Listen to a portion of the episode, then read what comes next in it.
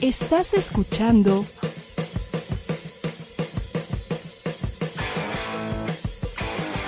ADR Networks.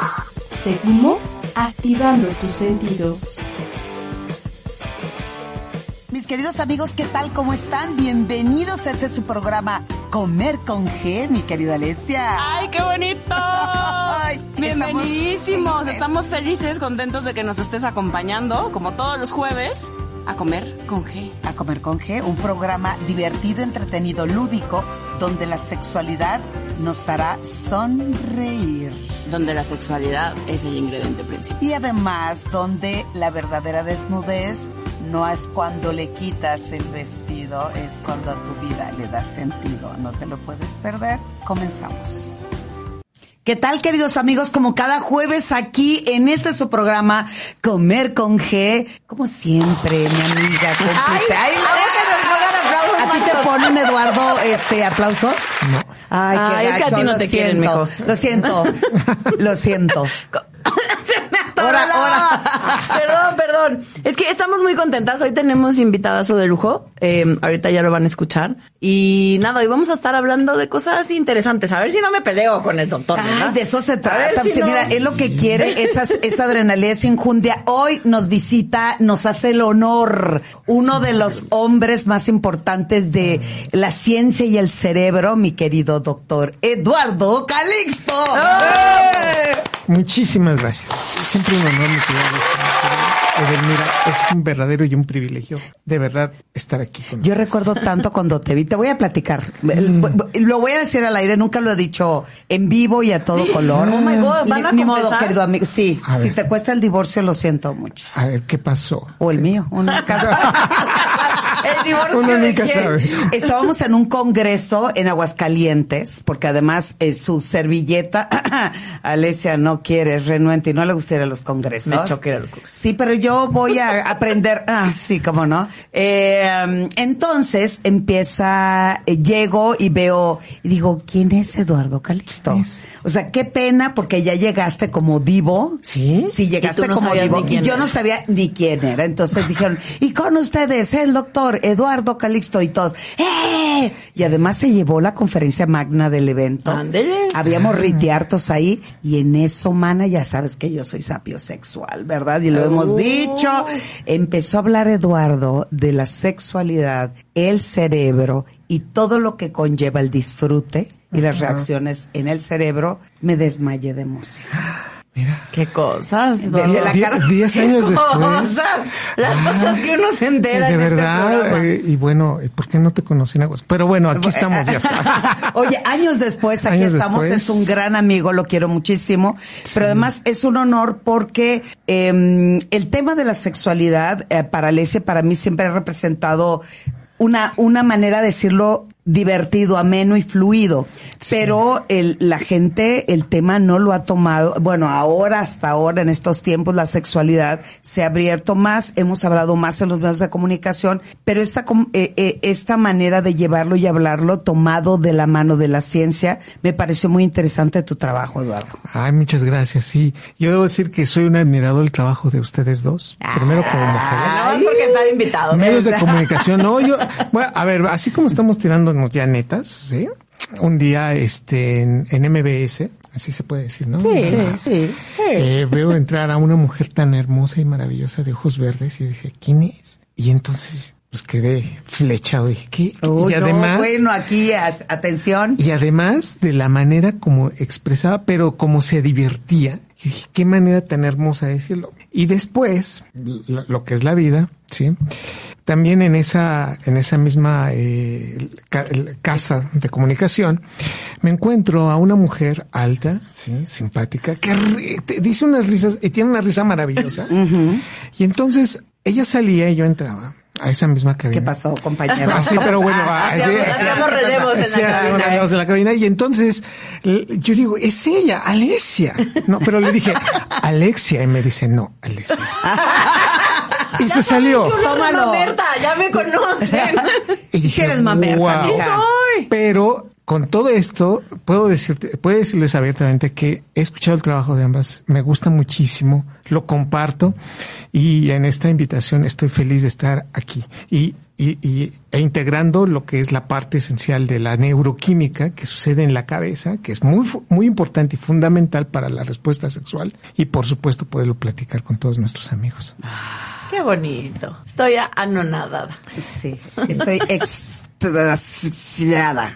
Extasiada. Y lo importante es que nuestros amigos nos pregunten qué les Sí. gustaría saber. Sí. ¿Qué pasa con, qué pasa con nuestro cerebro en, en una actividad sexual? Ah, mira, se activan 29 áreas cerebrales. Justo. Oye, yo, una, dos, Dos, tres, tres, cuatro. Bueno, empieza. si Parece arbolito de Navidad el cerebro. sí. magnético, sí, pra, pra, porque hoy podemos medirlo ya cuantitativamente. Hay un libro de Pete Estupiña que es maravilloso, que se llama Sex 2, en donde él incluso se prestó para hacer el estudio, ¿sí? Se masturbó, imagínense nada más.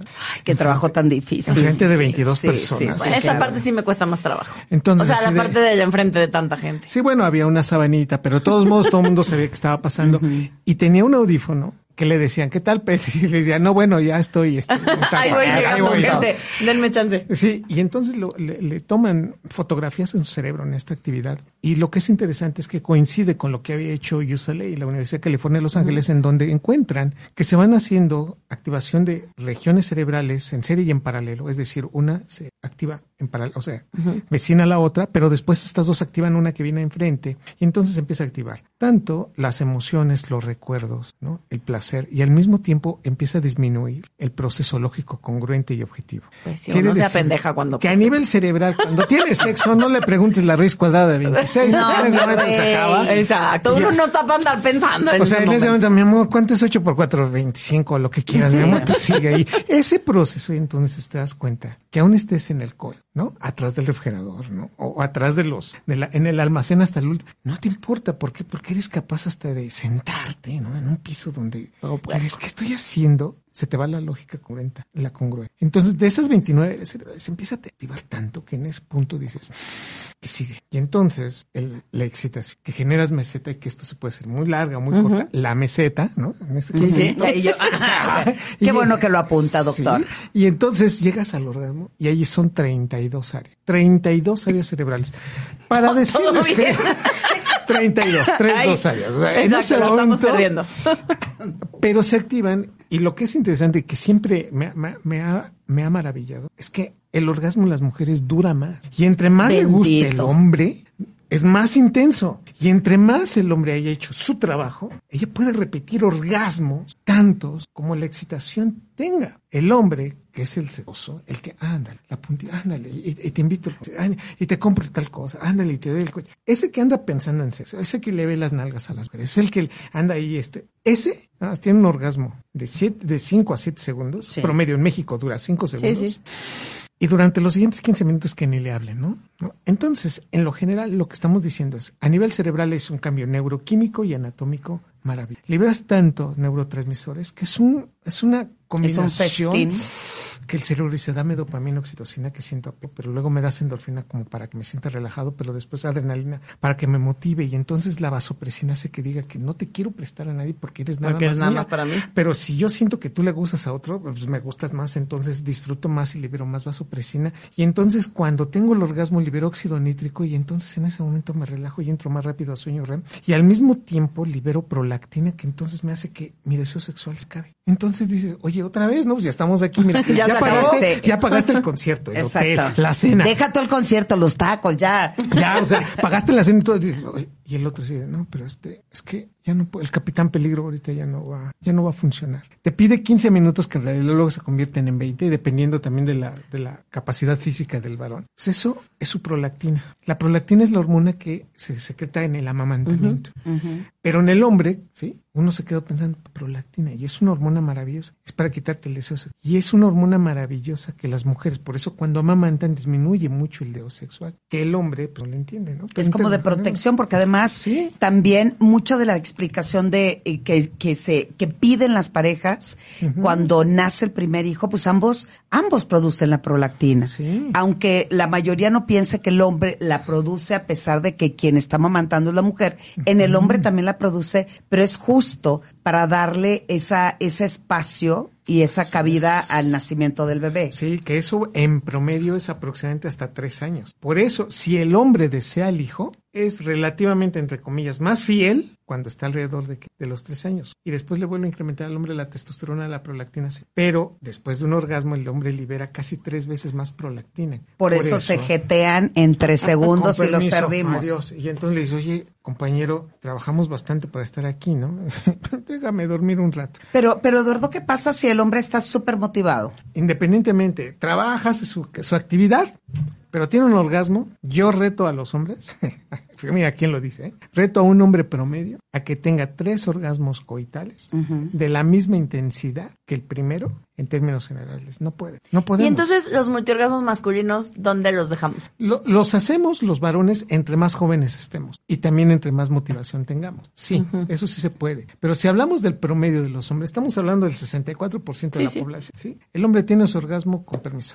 Oye, pero si trabaja y, y bueno, está en una tiene, está en el multiamor y eso, sí. Ahora se reconoce abiertamente que sí tienen mayores niveles de testosterona, nada más. No tienen un cerebro más conectado, no tienen un, no tienen un pene mejor conectado, no. El simple hecho es que evidentemente tienen y modifican su liberación de testosterona. Pero también este es un factor que influye mucho el determinismo psicológico. Si mi pareja es atractiva a los demás, yo puedo tener mejores órganos, liberando más testosterona. Pero si mi pareja no la pela a nadie, si nadie le interesa, hasta incluso mi procesamiento de, bueno, pues está bien. estamos Entonces los hombres que les gustan o que em, se erotizan viendo a su pareja con alguien más, ahí estarían liberando Ah, un ese- chingo de testosterona. ¿Te, te imaginas? Fíjate, nada más te, digo rápidamente lo que nos pasa, ¿no? A, a mí no me ha pasado. Ay, sí. Entonces déjame te digo, cuando una pareja entonces hace eso, en menos de 30 minutos empieza a liberar una hormona que se llama hormona luteinizante. El hipotálamo inmediatamente se... O sea, mi pareja le gusta a otro y es más, la puede copular. Y en ese contexto, en menos de 30 minutos casi triplica el número de espermatozoides. Y entonces, biológicamente nos estamos preparando para que para fecundar. ¿Por qué? Porque el mío hay competencia, Porque lado. yo quiero ganarle a aquel. Oye, pero tú le estás prestando a tu mujer. O ella está de acuerdo en este proceso. O los tres No, están claro, todos están de acuerdo idealmente. ¿Qué crees? Que en ese contexto se incrementan mucho los espermatozoides y el deseo sexual sí se incrementa. Ahora, también depende mucho de un trabajo psicológico previo. Ya sé que muchos momentos, en este momento muchos ya le están apagando, ¿no? O la- la- la- los religiosos dicen, no vuelvan No, a yo así escuchar de, esto. te tomo de la mano, ven, ándale, quiero que produzcas tres veces más, Más este. Exacto. Yo Y estaba pensando en todas las parejas que van conmigo que tienen temas para tener hijos. Y en Digo, ese ándele. Ah, venga, entonces, coopere o sí, cuello. Y le puede decir, oye, si sabes que le gustas a, a Martín, el de tu trabajo, ¿no? En ese momento, el marido así de, ¿cómo? Pues sí, sí, sí. ¿Y sabes qué? También me gusta la mía. No, en ese momento el varón es cuando empieza a producir más espermatozoides. Y este es un factor esencial de hormona luteinizante, hormona folículo estimulante, pero en especial testosterona. Y uno de los organelos allá dentro del cerebro que más hace esta interacción es la amígdala cerebral y el área tegmental ventral, que son dos estructuras cerebrales que hasta el más pintado, ¿eh? el más que diga, no, yo control absoluto, Hmm, está bien. Dependiendo de tu deseo, ¿sí? en el momento en que ves, en el momento en que percibes, automáticamente sí generas un cambio de actividad sináptica y empieza tu deseo. Obviamente hay quienes controlan más con corteza prefrontal, pero hay quienes de plano se rompen en ese contexto y sí van a favor de su deseo. Influyen demasiado de estas áreas a qué edad se conectan. Nosotros somos sexualmente, ¿no? más perceptivos o más permisivos con nosotros, de acuerdo a lo que pasó entre los 7 y 14 años de edad de nuestra vida. Entre los 7 y 14 años de edad se conectaron las áreas de interpretación, que es el giro del símbolo, con la amígdala cerebral, que genera emociones, con el hipocampo, que está generando ¿qué? memoria y aprendizaje, y el área tegmental ventral, que es la- la- una de las principales áreas de emoción y sentir placer. Si entre los 7 y 14 años te dijeron, eso que estás haciendo es mal, te van a crecer pelos en la mano, vas a quedar idiota y ciego. estúpido. ¿no? Digo, como ahorita nadie nos ve, les tengo que decir. Yo cuando iba a la doctrina, digo, todos tenemos un pasado oscuro, pero cuando iba a la doctrina, una la señora que nos daba el catecismo decía, y no se masturben porque van a quedar idiotas y estúpidos. No, bueno, yo regresé a mi casa, pero en shock. Yo no quería comer y mi mamá, era un sábado, todavía me acuerdo, porque era como las dos de la tarde y me decía, ¿no vas a comer? Y yo, es que voy a quedar imbécil. mamá". Ve el contexto, que eso influye demasiado para cómo lo interpreta y eso te lo llevas en etapas. Contexto. Si hubo una buena actividad, un buen, un buen aprendizaje, si fuiste adecuadamente, que esto es complicadísimo en esta Pues, sociedad. Muy raro.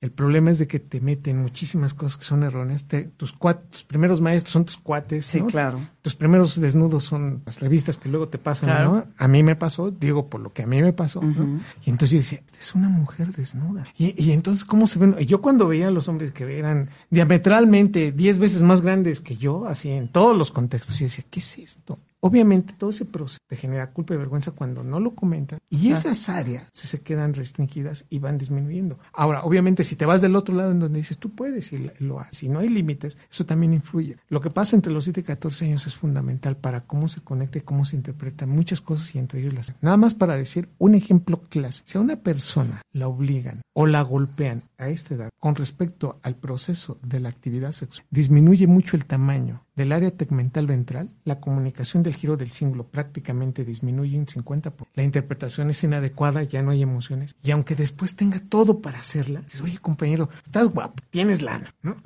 Tienes Te va novia. bien, sí. ¿Qué pasó? La verdad es que no. Disminuye mucho ese procesamiento del deseo. Entonces, todo esto viene publicado ya en una revista de amplio impacto científico, publicada en el 2018, en agosto del 2018.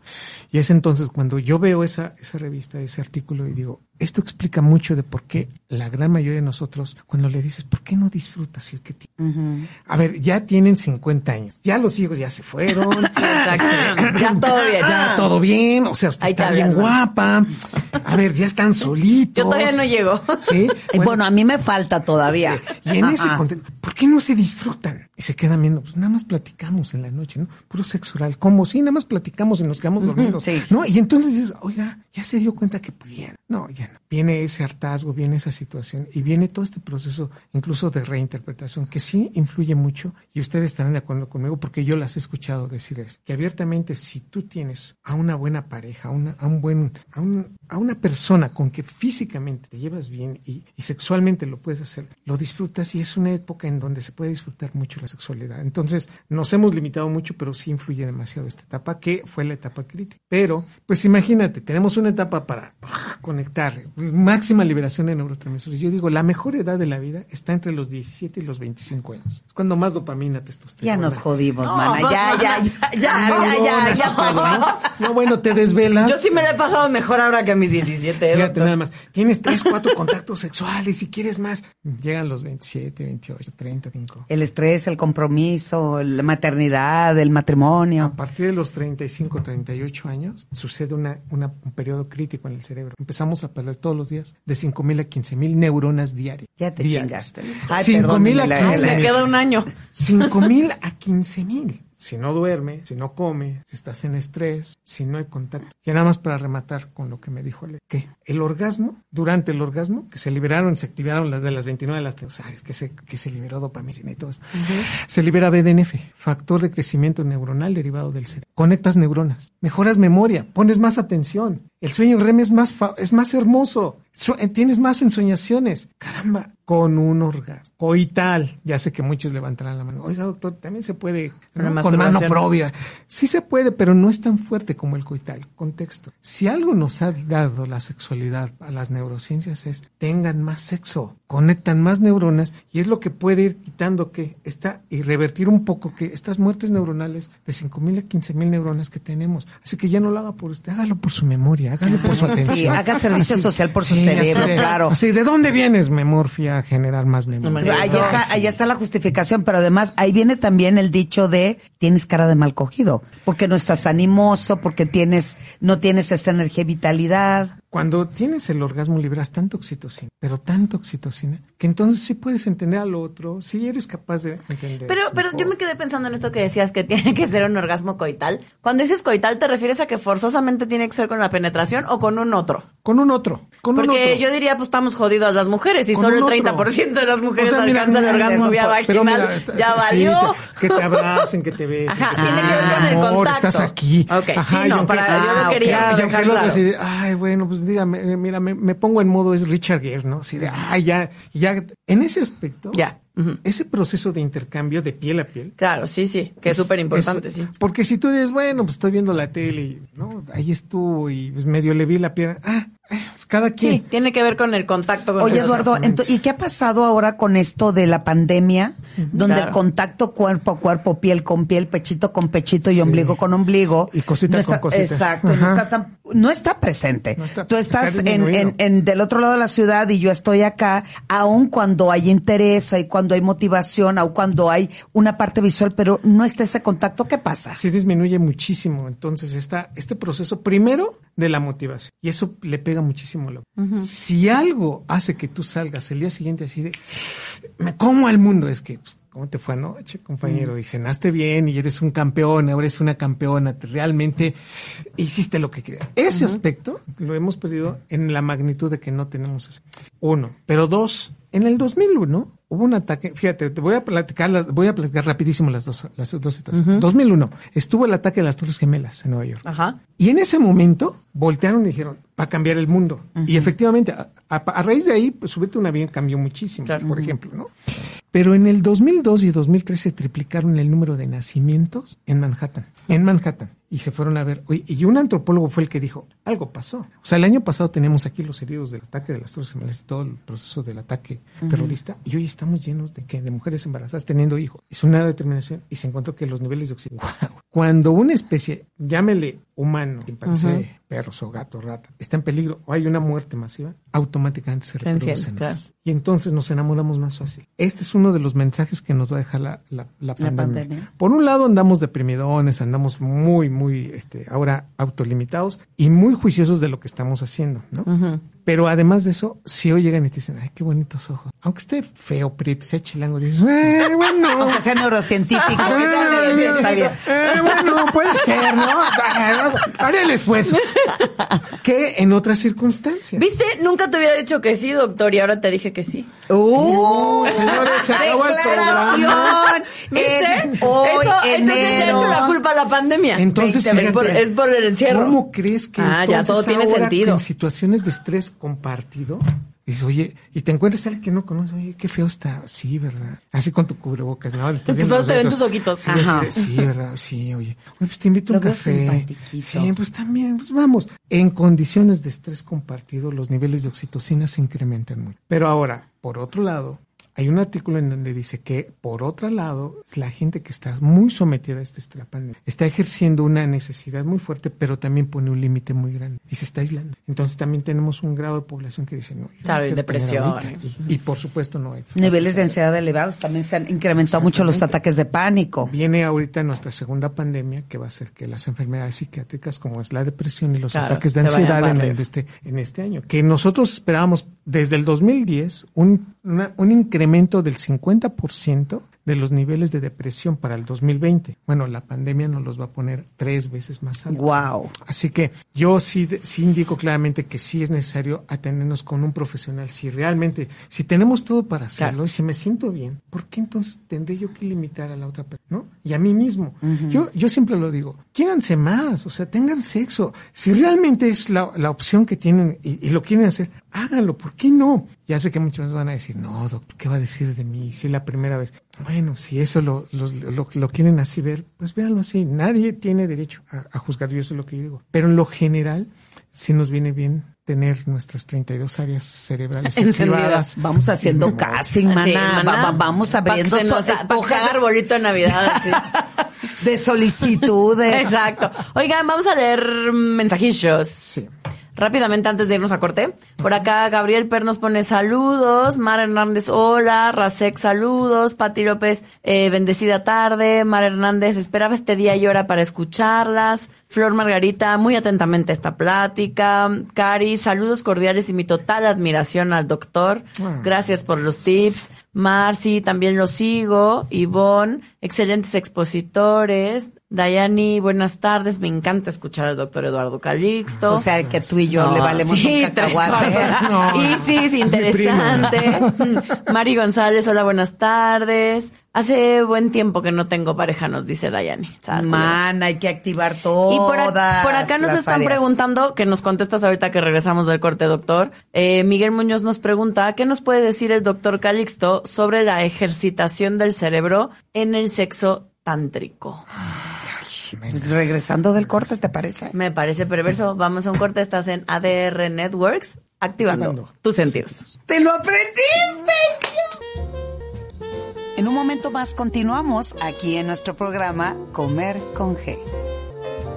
cómics, anime, series y películas. Y pues ya estamos aquí listos para friquear un rato, para hablar de, de cómics, de series de televisión y, y los, los otros menesteres que se, que, ¿no? Que nos hacen viajar al pasado con los mejores lanzamientos de diversas épocas. El pasado viernes se cumplieron 35 años del estreno de Mujer, ¿no? Es algo que no podíamos dejar pasar, de hecho estuvieron realizando estas actividades. Además nos mantiene informados de los próximos estrenos en cartelera y plataformas digitales. Pues estábamos hablando de lo que pasó este fin de semana con los estrenos en la cartelera cinematográfica. Llegó la de El acusado y el espía, como decíamos. No hay nada prácticamente que como que nos diga, sí, hay que ver Mulan. Además, la filtración que hubo hace meses de, Mul- de la película de Mulan pues, tampoco ayuda. En You Rocket, los lunes a las 5 de la tarde. ¿Qué tal amigos? ¿Cómo están? Yo soy Jesús Chavarría, esto es You Rocket. Solo aquí en ADR Network, activando tu sentido. Confesiones es un programa de estilo de vida. Nos preocupamos, creo, en un momento mucho por la lectura y la matemática y el leer y escribir y que el niño no pierda el año,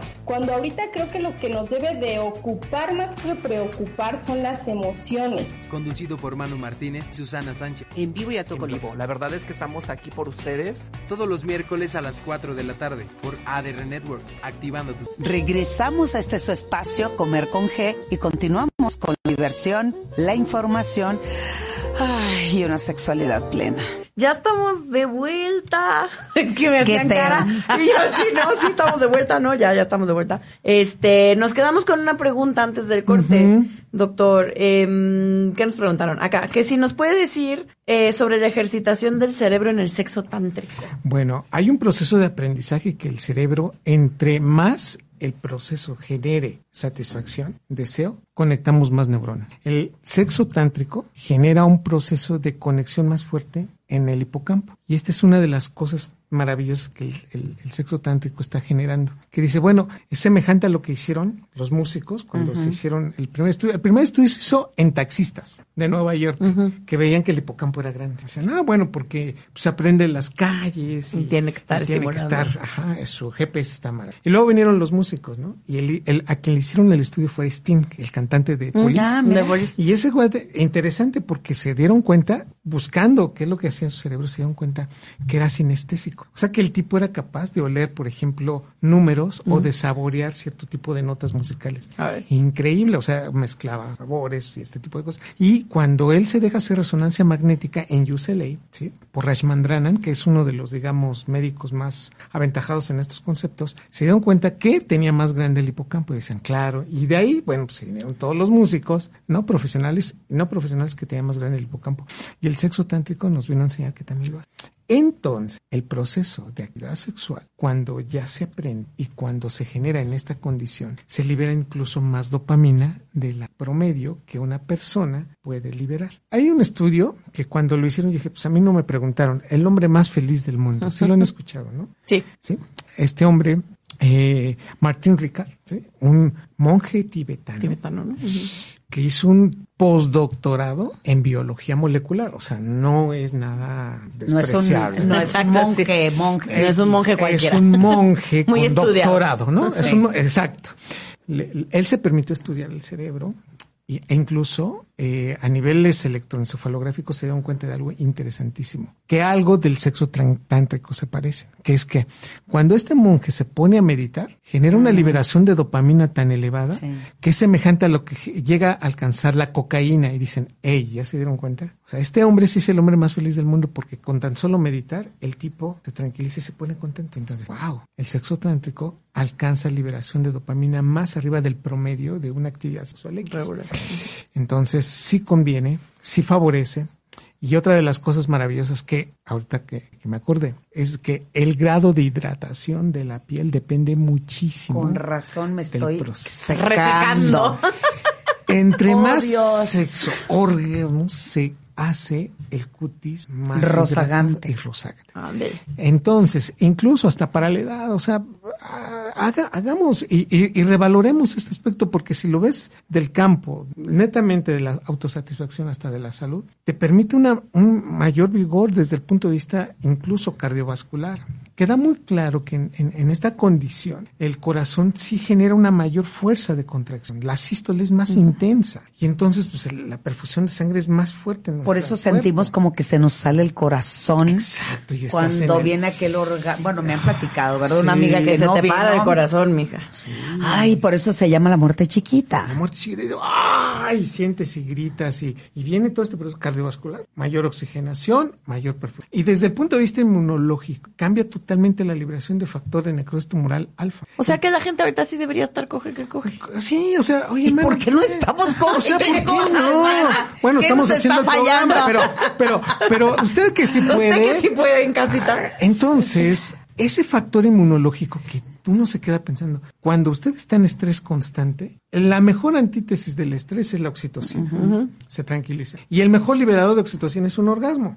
Y luego entonces, crúcelo, disminuye el factor de necrosis tumoral alfa, usted ya está en condiciones para sentir inmunológicamente una mejor activación. Entiéndase, a una bacteria que puede entrar a su organismo, a un virus. Luego entonces, entre más besos dé, por ejemplo, mayor producción de anticuerpos en su boca. Entonces estamos retando al sistema inmunológico. Imagínese usted no lo hace. Analogía, es como cuando estamos chiquitos y le dice a tu niño, hey, no te tires en el piso, te vas a ensuciar, ¿no? Y si fuera nuestra mamá, lo, lo bañaría dos o tres veces al día Sí. para que esté limpio el escuincle. Sí. Quiero decirle que mejor déjelo que se ensucie. Para que No, tome se- anticuerpos. Se va a hacer resistente. Bueno, bese, bese cuantas veces pueda. Yo sé que con sus respectivas. No, bueno, cada quien, porque los limitas, Bueno, Eduardo. bese a los Porque que estamos quieran. en tiempos de COVID Ah, y la bueno, gente sí. pone Pero sí, medida sí. que usted pueda, béselo. Y que usted diga, así como Forrest Gump decía, pues la vida, decía mamá que la, los amores son como los chocolates, ¿no? Sí, no sabes cuál te va a tocar. Pero entre más, y eso me lo dijo una novia, y acá entre nos, ¿no?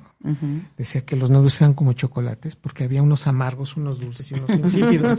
y yo lo entendí hasta después, yo dije, ay, ya no supe cuál era. No supe pero cuál- a sí, cuál pertenecía. Ajá, pero lo que sí tenemos que decir es que ese, ese reto de bacterias, casi 22 mil tipos de bacterias por cada beso. Imagínate lo que no. el sistema inmunológico. Ay, ya me estoy saboreando. Entonces, ¿qué pasa cuando la actividad sexual es mucho más intensa cuando ves que los besos enganchan bien? Porque no, con todas las personas se enganchan Claro, bien. no con todo el mundo te besas No. bien. Contexto, mayor liberación de oxitocina. Este es uno de los, de la, de la, de la magia que tiene el beso. ¿Y si no embonamos con el beso? Se ¿No? Difícilmente las gracias y te En retiras. ese momento, No, bueno, le seguimos por la bolsa. deme, de- deme ustedes la razón. Un mal beso acaba una relación. Totalmente. Que tú dices, ¿sabes qué? Gracias por participar. Sí. Y tú, oye, pero ¿qué pasó? No, no, no, no, ni te apures. No es personal. Oye, pero soy Alesia. No, no, no, tampoco. O sea, ese tipo de cosas suceden. Entonces, lo que les quiero decir es, en la, la capacidad de besar y ese procesamiento, inmediatamente tu cerebro, es más, hay personas que nada más te besan y dices.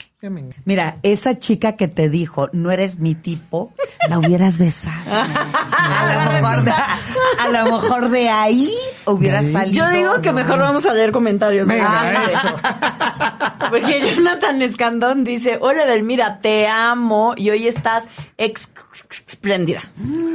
Hermosa siempre. Mar Hernández Carlos. nos pone hermoso equipo. Miguel nos pone esto se está poniendo muy interesante. Marta Vargas, felicidades por tan excelente invitado. El doctor Calixto es excelente como Ah, profesional y como persona. ¿Cuánto le pagaste? Doctor? compañero. Sí, bueno, luego deposito mañana. Ya hubo oxitocina. Cari. Rosales. Cari Rosales, ya volví a rejuvenecer. Eso. Eh, por Que acá pase nos- la receta, ¿no? Que nos diga qué fue lo que hizo. Eh, por acá también Miguel Muñoz nos pone, ¿cómo podemos hacer coincidir nuestras ganas de tener relaciones sexuales con la pareja? Considerando que algunas veces sucede que uno es nocturno y ella es mañanera o al revés. No, bueno, la disritmia sexual, un día hablamos de eso. Exacto. sí. Ese es un temazo. Ese es todo ¿eh? un tema. Jonathan también nos pone, el sexo está basado en muchas sensaciones y al comentario del doctor, desde niños nos han enseñado a evitar las sensaciones relacionadas al sexo Sí. y ahora de adulto es complicado transmitir esas sensaciones a la pareja. Y por acá finalmente nos ponen, músculo que no se ejercita se atrofia. ¿Aplica esto en relación al sexo cerebro, doctor? En parte, no puedo decir que hay determinismo, sí, pero en parte, y sí es muy importante, es que también depende con quién está. O sea, puedes tener un excelente músculo y te dices, yo sí, ¿no? Y- y, te llega alguien y te dice, no, ya tenemos hijos, ¿no? Y poco a poco te van minando, ¿no? En ese contexto. Pu- Puede ser de los dos lados, ¿no? Claro. Y la otra es también la experiencia terrible y triste que tuviste. Junta las dos, entre los 7 y 14 años, no fue muy bien, te encuentras una persona que no te estimula y que por otro lado tú ves estímulos muy interesantes en otro aspecto, dices, oye, ¿qué está pasando? No quiero dar ni siquiera ideas, pero biológicamente lo que sí quiero decir es que biológicamente somos monógamos por sociedad, no por biología. Si tú me dices, Me dime- estás oyendo inútil. Dime qué hormona te hace o qué área cerebral te hace monógamo. Bueno, mira, funciona Echándole mucho la ganitas corteza, la corteza prefrontal. prefrontal, pues sí, ya los límites. Pero si por ahí empezamos que ningún mamífero, ¿no? Es monógamo, El pingüino. Pero no es mamífero como Pues, tal. ¿no? Pero se acerca a ese como un proceso. híbrido. Sí. Pero ahora, y, y con todo esto, lo que quiero decirles es que si nosotros nos valoramos, imagínate, nada más quiero que hagamos matemática, ¿no? Si usted tiene pareja sexual, ¿sí? usted que la tiene, usted debe tener por lo menos tres coitos por semana. Hazme la buena, mano. 12 por ¿En mes. Qué, ¿En qué promedio te estás Estamos hablando, que usted tiene, que llega a su casa y que dice, hola, ¿qué tal? Buenas noches. Vamos, Sí, como no, claro que sí. vamos a- termina de ver la novela y te ándale, exacto. ¿sí? Y, y llega así, tres por semana, 12 por mes, 144 por año. ¿Cuánto va a durar su vida sexual activa? Voy a 10, llorar. 20 años.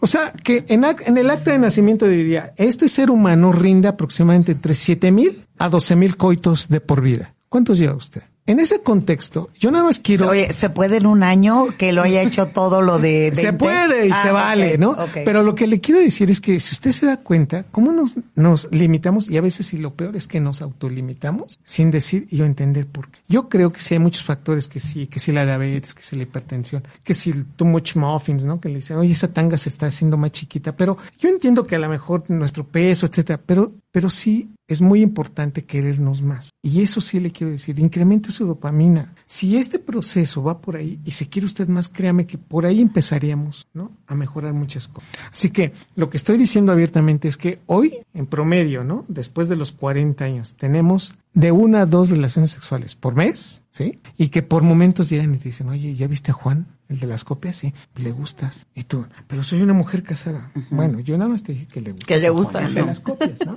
Me dijo, oye, ¿quién es? Le dije, pues es Alicia Divari, ¿no? Entonces, pero ese proceso, o sea, ni estamos Pues ese diciendo Juan que ha de deba estar de- bien guapo. No, bueno, de eso, nada más, nada más de eso, ya incrementó tu autoestima. Y dices, gracias. Porque aunque no vayas a nada sea una decisión y hay un mar de diferencia entre lo que va a ser lo que pasa y cada uno hace lo que quiere, podemos empezar por ahí a empezar a tratar de querernos un poco más. ¿Qué pasa, por ejemplo, en nuestro doctorado de las cosas que estamos discutiendo mucho es con respecto al deseo?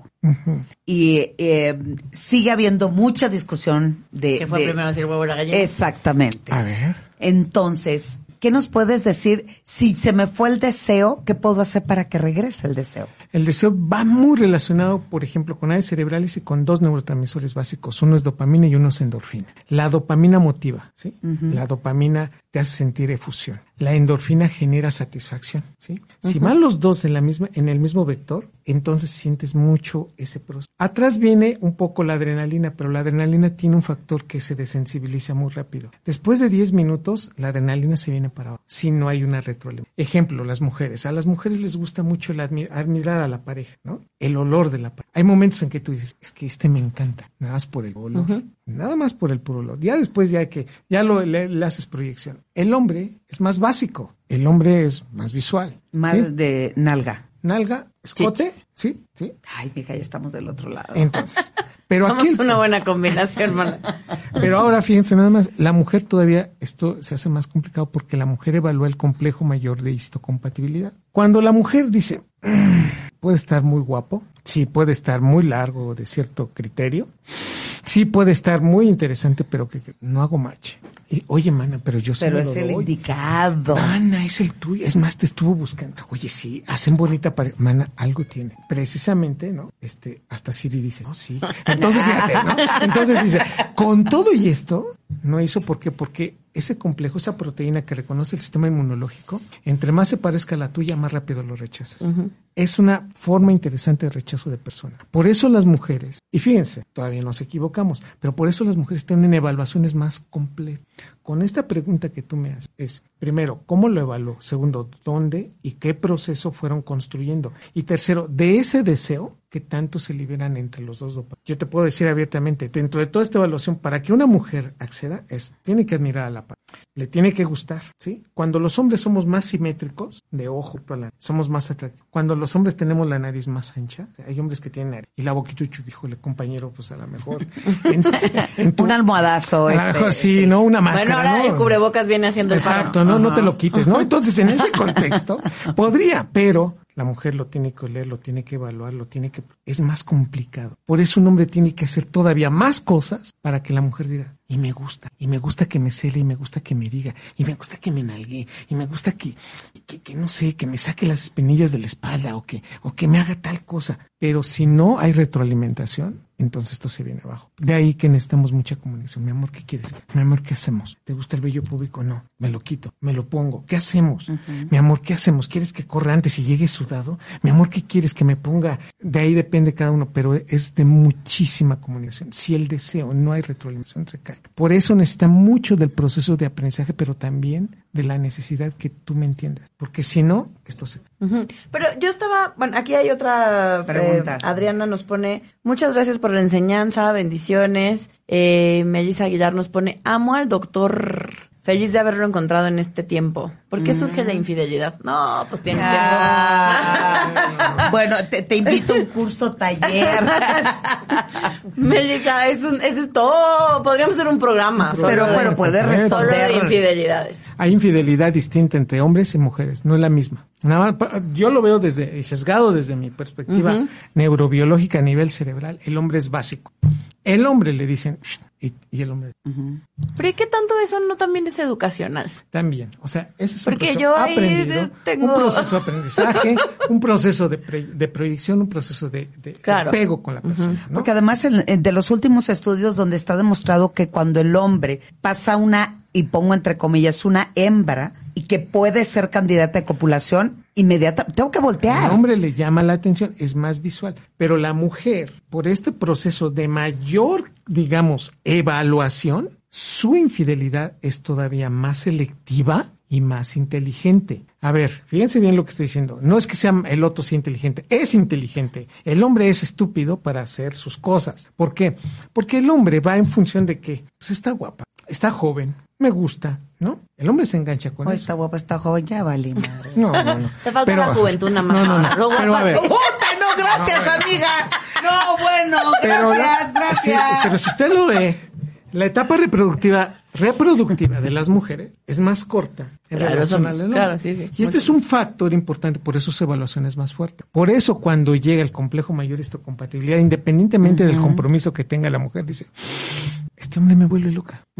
Y explícaselo a los demás y te dicen, no, mana, no te conviene. Eh, sí, y además estás poniendo en riesgo tu matrimonio, que no, 25 no, no, no, años, ¿qué el padre de tus hijos. Oye, por acá nos preguntan, pero ya para ir cerrando, Sí. que si hormona mata neurona, doc. Por supuesto.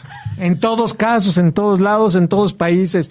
Y cuidado, y yo diría dopamina mata hormona. Dopamina mata neurona. Entonces, entre más dopamina, entre más pierna.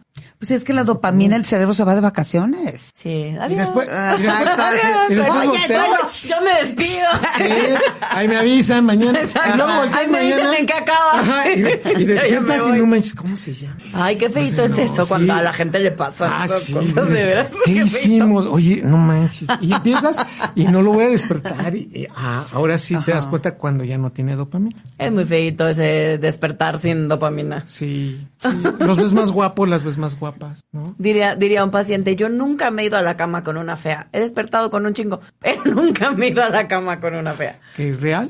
Así pasa con esto de la hormona. Oh, Muy interesante. Oigan, pues nada, nos tenemos que ir despidiendo. No, no me hagan eso. Se va acabando, pero por acá nos pusieron excelente programa. Celia nos puso excelente programa, muchas felicidades. Gualberto Tenor. Toda mi admiración y respeto para el doctor. Ah, Estoy pendiente de sus cursos para poder aprender de él. Saludos. ¿Tienes algún curso en puerta, doctor? Viene uno en febrero que está en redes sociales. Es un diplomado sobre los procesos de neurobiología del aprendizaje y de la vida cotidiana. ¿Y cómo te encontramos en redes sociales? Digo, Arroba, arroba Ecalixto en Twitter, Eduardo Calixto en Facebook. Súper. Eh, por acá Marisela, qué placer de programa, feliz de escucharlas. Y Francisco, yo opino, lo siento. Es que somos mayoría. somos mayoría. Gracias, eh, Yo por- opino que a tu pareja la debes de motivar siempre, decirle que es bella porque todas lo son, invitarla sugestivamente con delicadeza y ya estando en el acto, gozar desde el mismo momento en que comienzan las caricias. En sí, es mi punto de vista, eh, son como un manjar que debes deleitar. Órale, pero me, me encantó su comentario, pero además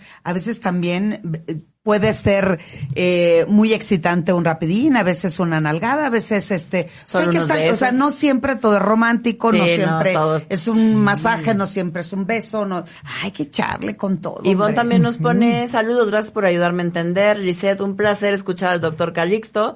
Eh, parte 2, por favor, nos están pidiendo por ahí una Ay, frase que sí. dice, mientras los hombres esconden a sus amantes, las mujeres los presentamos como sus amigos. Oh. Esa sí ardió.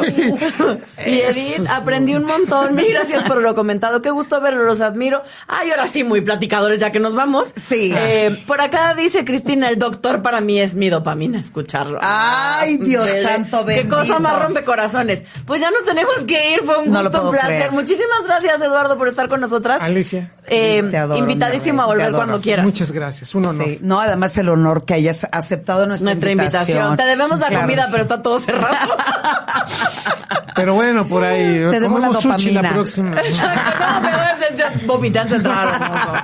Ya nos vamos. Nos estamos gusto. viendo, Muchas Alessia gracias. Divari, Y Edelmira Cárdenas. aquí en Comer con G, ABR Networks. Activando tus sentidos. Lástima que terminó El el festival de hoy. Ay, llegamos al final, pero esperamos que de verdad se hayan divertido, hayan aprendido, se lleven cosas increíbles para vivir y ejercer su sexualidad desde un gran lugar. Ay, además que despierten estos sentidos, como nosotros que aquí activamos todito de todo. Así es que los esperamos el próximo Jueves, cinco de la tarde. aquí en nuestro programa Comer con G. Estás escuchando